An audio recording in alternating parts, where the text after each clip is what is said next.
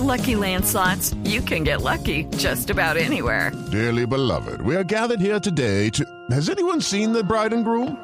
Sorry, sorry, we're here. We were getting lucky in the limo and we lost track of time.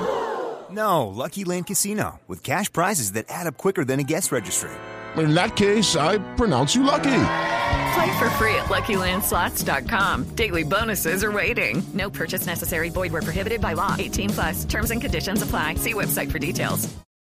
En Blue Radio y BlueRadio.com, porque la verdad es de todos. Dos de la tarde, 31 minutos. Estas son las noticias más importantes hasta ahora en Blue Radio. Colombia y Estados Unidos definieron una nueva estrategia en materia de lucha contra las drogas, teniendo en cuenta factores como la erradicación de cultivos ilícitos y la interdicción marítima ante las nuevas rutas de narcotráfico. Daniela Morales. El ministro de la Defensa, Luis Carlos Villegas, sostuvo hoy una reunión con el almirante Paul Sukunft, presidente del Comité de Interdicción y comandante de guardacostas de Estados Unidos, y también con el embajador William Brownfield, secretario adjunto de la sección de asuntos antinarcóticos de este mismo país. Allí se trató todo el tema del nuevo plan antidrogas que se quiere aplicar en Colombia, desde la erradicación de cultivos ilícitos y también de lavado de activos y transporte mantener a Colombia en una permanente tendencia de descenso de la influencia del narcotráfico en nuestras zonas rurales y en la totalidad de nuestro territorio y en la economía eh, ilícita colombiana. De manera que fue una reunión muy productiva. El ministro aseguró que esto contará con una cooperación internacional y también con nuevos recursos del presupuesto nacional. Daniela Morales, Blue Radio. Venezuela confirmó la detención del hombre que sería el jefe del presunto grupo paramilitar que atacó a tres militares venezolanos hace dos meses y que ocasionó la crisis fronteriza entre Colombia y el vecino país. Nos amplía la información en Caracas, Santiago Martínez. Hola, buenas tardes. El ministro de Interior y Justicia, Gustavo González López, detalló que en las últimas semanas han detenido a por lo menos 36 presuntos paramilitares. Los dos últimos la última semana, uno de ellos, ex soldado venezolano, según dijo, reclutado por fuerzas colombianas. El ministro detalló que tras el cierre de la frontera y la captura de estas personas, han logrado dar con el armamento de estos grupos y el hallazgo de fosas comunes. La información que está aportando estos dos elementos importantísimos de valor estratégico. Aportes del pueblo, la unión cívico-militar y la decisión firme de haber cerrado la frontera nos han llevado a sitios de entrenamiento, a sitios de fosas comunes, a sitios donde encontramos armamento y munición como esta que ustedes están viendo en la pantalla. Su estructura, un jefe paramilitar, comandante urbano, un comandante rural, un comandante financiero, unas estructuras menores. El ministro de Justicia venezolano dijo que estos dos últimos presuntos paramilitares colombianos detenidos son disidentes del grupo Los Urabeños. Desde Caracas, Santiago Martínez, Blue Radio. Dos jóvenes fueron asesinados en confusos hechos que se presentaron en la ciudad de Maracaibo, en Venezuela. Nos informa en Cartagena Jorge Márquez.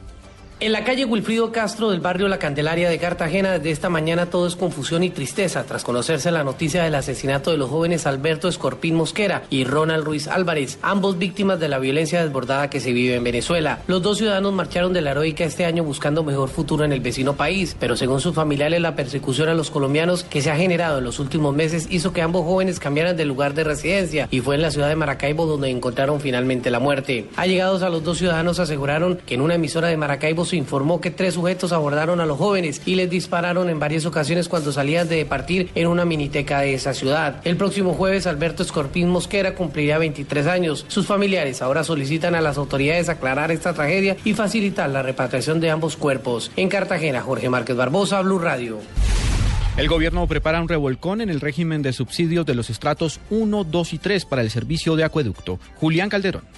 Luego de que el estudio de la Estrategia Nacional de Infraestructura en su capítulo sobre agua revelara que además de las pérdidas que se dan por las deficiencias en la prestación del servicio, la comercialización deficiente y el mal estado de las redes, que supera el 43% promedio nacional, el 58% del agua del campo no sea potable, el director nacional de Planeación Simón Gaviria aseguró que se hace necesario replantear el objetivo que hoy tienen los subsidios. Pensar redistribuir los subsidios de tal manera que nosotros no subsidiemos el desperdicio de agua, sino más bien que el, subsidio esté acorde con el consumo y tratar de fortalecer con ese esquema de subsidios las zonas rurales del país para que los compatriotas que viven en zona rural no tengan un índice de agua no apta para consumo del 58%. Los cambios los están estudiando el Departamento Nacional de Planeación y la Comisión de Regulación de Agua Potable y Saneamiento Básico y tendrá como base el régimen tarifario que empezará a operar en 2016. Julián Calderón, Blue Radio. Empresarios le expresaron al presidente Santos sus dudas sobre la integración del Tribunal Especial para la Paz y el futuro del acuerdo en materia de justicia alcanzado con las FARC. Silvia Patiño. Hola, buenas tardes. Luego de expresar el apoyo al proceso de paz, Bruce McMaster, presidente de la ANDI, pidió a Santos, en nombre de los empresarios de Colombia, mayor claridad sobre los puntos que aún no se han dado a conocer alrededor del acuerdo de justicia transicional. Tendremos que ver qué, hay dentro de los 75 puntos que no han, sido, no han sido dados a conocer hasta ahora, pero evidentemente hay algunas preocupaciones especiales como por ejemplo cómo será la constitución del tribunal, quién elegirá el tribunal, cuáles son los mecanismos de elección del mismo, también un, que se haga suficiente claridad alrededor de que la, de la jurisdicción especial de paz es una instancia voluntaria para las personas que tengan problemas penales y para nosotros es muy importante que eso quede claro dentro de lo que se produzca de aquí en adelante. Los empresarios pidieron que se cumpla con el compromiso de llevar los acuerdos a refrendación ciudadana. Insistieron además en que las FARC deben realizar un cese efectivo de sus actividades delictivas, entre esos secuestro, terrorismo y extorsión. Silvia Patiño, Blue Radio. La Fiscalía General cuestionó la amistad entre el nuevo embajador de Colombia en España y el empresario Víctor Maldonado, investigado por el descalabro de Interbolsa. María Camila Orozco. El fiscal general de la Nación, Eduardo Montealegre, a través de la delegada de la Fiscalía en España, Alexandra García, habló con el nuevo embajador de Colombia en ese país, Alberto Furmansky, y le manifestó, le ratificó que la decisión del ente acusador es sacar adelante la extradición del polémico empresario Víctor Maldonado, investigado por el descalabro bursátil de Interbolsa. La Fiscalía cuestionó y advirtió la cercana amistad entre el actual embajador de Colombia en España con el polémico empresario, por lo que también se le habría solicitado a la canciller María Ángela Holguín apartar de este trámite al embajador. Víctor Maldonado, investigado por este descalabro bursátil, radicó ante la Audiencia Nacional Española un recurso de súplica para frenar su extradición hacia Colombia. María Camila Orozco, Blue Radio. Y ahora en Blue Radio, la información de Bogotá y la región.